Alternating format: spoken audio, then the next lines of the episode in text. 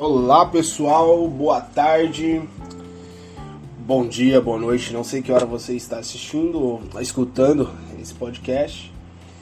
Então, hoje nós vamos falar um pouco a respeito aí de normas fundamentais e, pro, e princípios do processo civil. É, é aí o nosso primeiro estudo a respeito de processo civil, uma revisão geral sobre conteúdos que já devem ser, ter sido estudados por vocês.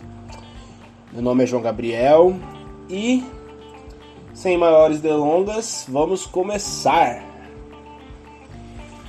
Primeiro ponto, pessoal, sobre esse tema normas gerais e princípios, normas fundamentais e princípios do processo civil, eu queria falar um pouco a respeito das características jurídico, é, do pensamento jurídico atual. Primeiro, nós temos aí o reconhecimento da força normativa da Constituição. Isso quer dizer o quê, pessoal? Em todos os outros ordenamentos jurídicos, processo civil, direito civil, direito penal, processo penal, direito de trabalho, nós temos que saber que a Constituição prevalece sobre eles. A Constituição permeia-se entre eles, tá bom? É, nós temos também o desenvolvimento de teoria dos princípios, ou seja, o direito ele é feito por princípios por princípios que vão radiar o direito, entendeu? Depois nós temos aí a atividade jurisdicional criativa, interpretativa, onde o juiz ele ganha um pouco mais aí de força, um pouco mais aí de autonomia, saindo dessa coisa de simples é, aplicador da lei, mas para aplicar sim a justiça também ao caso concreto. E os respeitos aos direitos fundamentais que estão na nossa carta mãe. Qual o conceito de das normas do processo civil? Do processo civil, conceito do processo civil como um todo. O conceito do processo civil é o conjunto de normas que disciplinam o processo jurisdicional civil, compondo-se de normas que determinam o modo como o processo deve estruturar-se e as situações jurídicas decorrentes dele. Ou seja, vamos lá. Conjunto de normas que disciplinam o processo jurisdicional civil todas as normas, sendo elas ali do processo civil como, como processo civil mesmo, o Código de Processo Civil, sejam normas extravagantes, no, é, todas as normas que vão estar dentro dessa coisa que a gente chama processo civil, não sendo elas normas de direito material, sendo elas de direito formal, cálculo de custas, é, prazos, tudo isso estão dentro abarcado dentro do, do, do, do, do processo judicial civil. Então isso vai ser esse conjunto de normas, não só o CPC, mas várias outras normas. Eles estão aí dentro da, da, do conceito de processo civil, tá bom? Compondo-se de normas que determinam o modo como o processo deve estruturar-se, ou seja, essas normas vão determinar como o processo vai andar, e situações jurídicas decorrentes dele, e como e o que vai acontecer, o que vai acontecer dentro do processo. Tá bom? Prestação jurisdicional satisfativa, pessoal. A prestação jurisdicional satisfativa é aquela que serve uma sentença de mérito e forma eficazes de cumpri-la. Ou seja, não basta a sentença ir lá e ser uma sentença para inglês ver. Ela tem que ser uma sentença de mérito, ela tem que resolver a questão principal, o objeto da ação, e ela tem que fornecer formas eficazes de cumprir ela. Então, você tem uma sentença bonitinha lá, nossa, que lindinho essa sentença sua, mas não tem como cumprir. O Estado não consegue cumprir sua sentença. Do que adianta? Não adianta de nada. Então, a prestação jurisdicional satisfativa, ela envolve esses dois elementos, uma sentença de mérito e formas de cumprir essa sentença de mérito, tá bom? Devido processo legal. O conceito de devido processo legal, pessoal. O processo, o devido processo legal é aquele que respeita o trâmite legal pré-estabelecido. É o que respeita as normas, entendeu? De processo civil, pessoal. Você não pode criar norma para um, um, um caso determinado, não. São que respeitam as normas pré-estabelecidas. Quais são as dimensões do devido processo legal? Dimensão sub substantiva do devido processo legal é o processo razoável e proporcional. A, a dimensão a dimensão substantiva, processo razoável e proporcional. E a dimensão formal judicial é o processo dentro da lei, tá bom? O processo que está na lei. É... Seguindo, pessoal. Seguindo, nós temos aqui as normas fun processuais fundamentais. Essas normas processuais fundamentais, elas são os princípios e regras que vão reger o processo civil como um todo, viu, pessoal?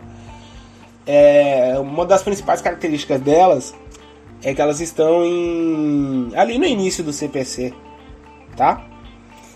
É, lógico, também temos outras aí na Constituição Federal, podemos ter outras em outros ordenamentos normativos, mas aqui o início do CPC ele coloca bem, bem palpável pra gente, várias delas.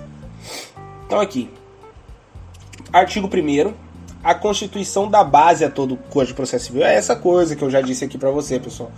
É, para vocês, pessoal. É o a força normativa da Constituição, né? Que ela passa aí para os outros ordenamentos que estão na, na base infraconstitucional. É, o artigo 2 ele traz o seguinte, pessoal. Artigo 2 O processo começa por iniciativa das, das partes e desenvolve por impulso oficial. Ou seja, iniciativa das partes. O processo tem que começar por iniciativa da parte. Que isso é um princípio, pessoal. Isso é um princípio do dispositivo. O juiz não pode agir de ofício, em regra, tá, pessoal? O juiz tem que esperar as partes, as partes irem lá e pedir para ele. Isso é o chamado princípio dispositivo e desenvolve-se por impulso oficial. O que, que é isso? Isso é o princípio inquisitivo. Após as partes darem, darem início no processo, o juiz ele pode começar a impulsionar o processo, entendeu? É, esse, esse impulso é chamado de impulso oficial, princípio inquisitivo, tá bom? Então, princípio dispositivo, as partes devem dar início ao processo, princípio inquisitivo, o juiz desenvolve o processo pelo impulso oficial, tá bom? Artigo 3 ele traz aí o princípio da inafastabilidade da atuação jurisdicional. A perspectiva desse, desse princípio, que está no artigo 3 do CPC, ele abarca a ameaça ou a lesão ao direito. Então, pode ser um direito que tá para ser violado, um direito que já foi violado. Esses dois direitos, eles, eles, você não pode afastar a prestação jurisdicional sobre ele, viu, pessoal? Então, por exemplo, uma pessoa tá para perder o seu direito aí, um, um, um, dinheiro que, que tá na conta dela e ela tá vendo que vai, vai o banco vai penhorar de ofício, que ela pode ir no judiciário falar, ó, oh, não deixa o banco fazer isso? Pode. Pode sim, tá bom? Ó, princípio da inafastabilidade versus princípio da inevitabilidade. Qual a diferença dos dois, pessoal? A inafastabilidade se diz que, é, diz que a justiça não pode deixar de julgar. A inevitabilidade diz que as partes estão vinculadas ao processo. Então, vamos ver a perspectiva aqui, ó, pessoal. Princípio da inafastabilidade. O princípio da inafastabilidade, ela diz o seguinte: se você foi na justiça, a justiça não pode falar assim, não, não vou julgar o seu processo por motivo tal, motivo tal. Não, não pode. Tá bom? É, em regra, isso não pode.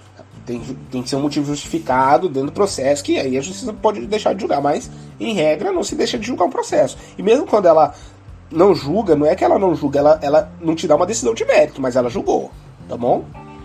É... E o princípio da inevitabilidade? Quando você tem uma decisão judicial, pessoal, as pessoas não podem falar, ah, não vou. Mesmo que eu esteja abarcado aí por essa decisão judicial, eu não vou cumprir.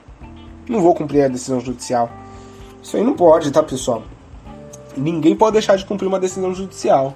As pessoas estão vinculadas ao processo. O artigo 4 aqui do CPC, pessoal, ele, ele traz aí a celeridade processual. Isso aí é muito importante atualmente no nosso tipo de administração pública, que é administração pública gerencial. Nós buscamos ali o princípio da, da eficiência da administração pública no artigo 57 da Constituição Federal. E isso aqui se relaciona muito bem com isso, que é o princípio da celeridade processual. Celeridade quer dizer, o processo ele deve andar junto com o devido processo legal, viu, pessoal? Não é porque ele é célere que ele, que, que ele tem que começar a atropelar os prazos e não, não, não, não é assim não. Então ele tem que andar junto com o devido processo legal. é, deve, deve ser uma atividade, deve estar sempre atento essa celeridade processual com a, com a atividade jurisdicional satisfativa. Por quê? O juiz ele pode, ah, porque eu quero ser célere, eu vou ficar começando a dar aqui decisão sem, sem, é, sem decidir o mérito, sem decidir o mérito. Ele acha uma justificativa para não decidir o mérito. Não, se tem como decidir o mérito, decide o mérito, pessoal. Vamos tentar decidir o mérito sempre. E tem que e a celeridade processual ela tem que estar atenta aí para solução integral do mérito, tá bom? Como eu já disse, acabei de falar aqui para vocês. O artigo 5 artigo 5 deixa eu só ajustar aqui. Só um minutinho. Aí, artigo 5 ele vai trazer aí o princípio da boa-fé processual, né, pessoal? A boa-fé subjetiva é quanto ao interior do litigante, o que o litigante pensa, né? O que o litigante quer com aquele processo, ele está agindo de boa-fé interiormente. Isso é mais difícil de você analisar. E objetivamente, é quando seguir as, as regras e padrões éticos pré-disciplinados em leis, né? Então você não pode é, ficar interpondo recurso meramente proteatório. O processo ele deve ser agir de, de, de boa fé, né? E a boa fé, pessoal, ela é uma cláusula geral, pois possui incidência e resultados indeterminados. Então vamos, vamos, vamos, vamos pensar aqui. Nós temos ali os conceitos jurídicos abertos e a cláusula gerais. A cláusula geral, ela você tem ali um conceito, mas só que é, os resultados desse conceito são indeterminados.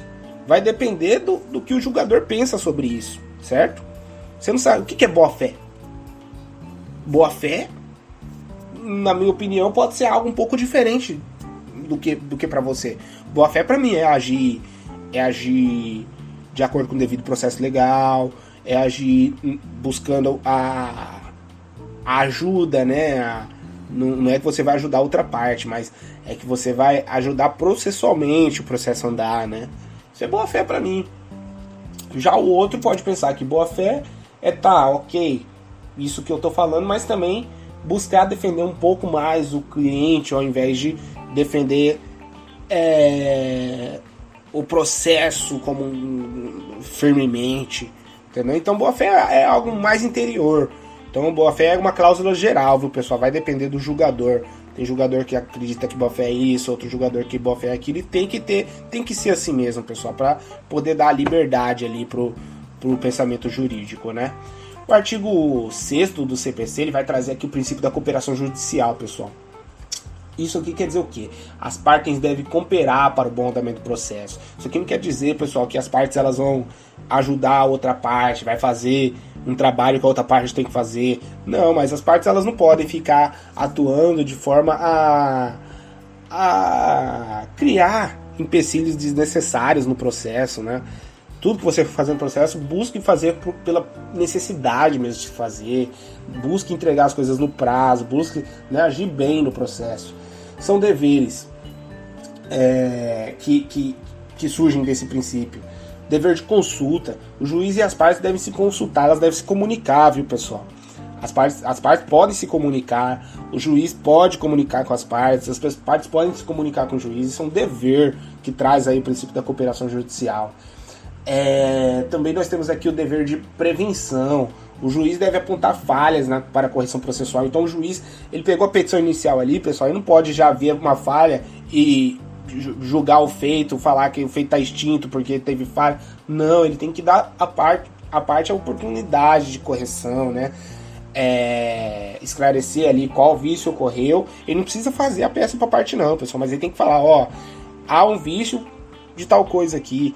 Então, vamos, é, corrija aí, corrija aí, entendeu? E aí a parte vai lá, pega, olha o vício, corrige o dever de esclarecimento. As partes devem agir sem dubiedade processual. É o que eu já disse, pessoal. As partes elas não podem agir ali a forma, de forma a criar embaraços desnecessários, de forma a criar aquela, aquele processo obscuro, aquela coisa que. Entendeu? Não, as partes têm que agir bem, têm que agir de forma esclarecida, buscando resolver a lide de forma profissional, pessoal. Dever de auxílio também o juiz deve remover eventuais obstáculos processuais, viu, pessoal? Então, Por exemplo, a inversão do ônus da prova às vezes pode ser um obstáculo para a parte que está afirmando aquilo provar. Talvez seja mais fácil para outra parte provar o que ela está falando, o que a outra parte tá, que a parte contrária a ela está falando. Então, o juiz ele pode vendo aí que isso se torna um obstáculo, o ônus da prova, ele pode inverter o ônus da prova, viu? Partindo agora aqui para o artigo 7 do CPC, ele vai falar aqui sobre o princípio da igualdade processual, pessoal. As partes elas devem ter paridade de tratamento. Nós temos que ter aí o, os mesmos deveres e sanções processuais para ambas as partes. Lógico, vai se guardar casos específicos, por exemplo, prazos processuais maiores para o Estado. Lógico, o Estado recebe muito mais demanda. Então, é uma, é uma questão de se garantir também a igualdade processual, você dar um prazo maior para o Estado, entendeu? É uma, uma questão de você é, guardar a igualdade processual, você é, permitir que o, o, menor seja ali é, representado, tá bom? No processo. Isso buscando, lógico, contraditória para defesa dentro dessa igualdade processual, tá, pessoal? Partindo agora aqui para o artigo 8 nós temos a hermenêutica, as regras de hermenêutica do processo. O que é a hermenêutica? A hermenêutica é a interpretação. Como o processo deve ser interpretado, pessoal? O artigo 8 ele vai trazer aqui pontos que você deve interpretar o processo. O processo ele deve ser interpretado com luz no atendimento aos fins sociais e exigências do bem comum. Ou seja, o processo ele não é um fim em si mesmo. O processo ele, ele é algo que ele anda, ele existe para poder dar, dar, dar é, instrumentalidade ao bem da vida, ao que você quer, tá bom? É, também ele deve ser interpretado aí no, no, no, na questão da dignidade da pessoa humana. O que, que, é isso, pessoal? O processo ele não pode ser degradante à pessoa. Você não pode ir lá estabelecer um prazo de é, um dia para ela contestar. Não. O processo deve se guiar pela dignidade da pessoa humana. Entendeu? Processo deve ser proporcional, pessoal. Você não pode agir com a mesma rigidez que você age num processo de. de. É, processo de execução fiscal. Um processo de execução fiscal, ele é muito frio às vezes. Você não pode agir com essa mesma frieza num processo ali de família, entendeu? Onde você tem questões ali ocorrendo ali, separação, é, separação de corpos, é, guarda de criança, alimentos. Você não pode agir com essa mesma frieza, então o processo ele deve ser proporcional, o processo ele deve ser razoável, o processo ele, ele, ele tem que guardar aí um, um, uma razoabilidade também, deve, deve, você não pode fazer um processo de 15 anos para um, um, uma dívida de 5 mil reais, entendeu pessoal? Legalidade. O processo deve seguir a lei sempre, pessoal. Deve estar sempre dentro do, do seguindo as normas processuais adequadas. O processo deve estar amparado aí na publicidade. Existem as exceções, proteção à intimidade, né, que a gente vai ter ali o sigilo processual. E o processo deve se atentar à eficiência também, lógico, sempre respeitando os outros demais princípios, tá, pessoal? A eficiência ela não pode servir de atropelo aos outros princípios. O artigo 9 do Código de Processo Civil vai trazer aí o princípio contraditório da ampla defesa. É... O que, que é isso, contraditório ampla defesa, pessoal? É a prévia manifestação das partes antes de qualquer decisão desfavorável, tá bom? O juiz, sempre quando ele vai decidir desfavoravelmente, mesmo que ele precise decidir de ofício, ele possa decidir de ofício, ele tem que dar às partes a oportunidade de, de, de falar antes, tá, pessoal? Mesmo que você possa decidir de ofício, você deixa as partes falar antes. São dimensões do, do, desse princípio do contraditório e da, e da ampla defesa. Dimensão formal é o direito de participar no processo, entendeu? O direito de estar no processo é o contraditório. E a dimensão material é o direito de influir na decisão, é ampla defesa. Então você pode apelar, entendeu? Você pode tentar, dentro da decisão que você teve, é, fazer medidas que, que diminuam o seu prejuízo, se você teve um prejuízo com a decisão. Qual é a mitigação aqui, pessoal, do, do, do contraditório da ampla defesa? Nós temos aqui o, o parágrafo único do artigo 9 O que a gente vai ter um, um, um contraditório diferido, mitigado, posterior, né? Que vão ser situações aqui de tutela de urgência, tutela de evidência nos casos do artigo 301, inciso 2 e 3, e ação monitória do artigo 701. Por quê, pessoal? Esses, esses três pontos aqui, tutela de urgência, tutela de evidência nos casos do artigo 311 e ação monitória, nós temos aí uma, uma, uma emergenciabilidade maior do que um contraditório. Então você vai lá, faz o, o, o, o bem da vida e depois você tem o contraditório, tá bom, pessoal? Principalmente quando você tem ali o fumo bono iuris, certo? Isso a gente vai estudar mais pra frente no, no, no estudo aqui nosso de processo civil.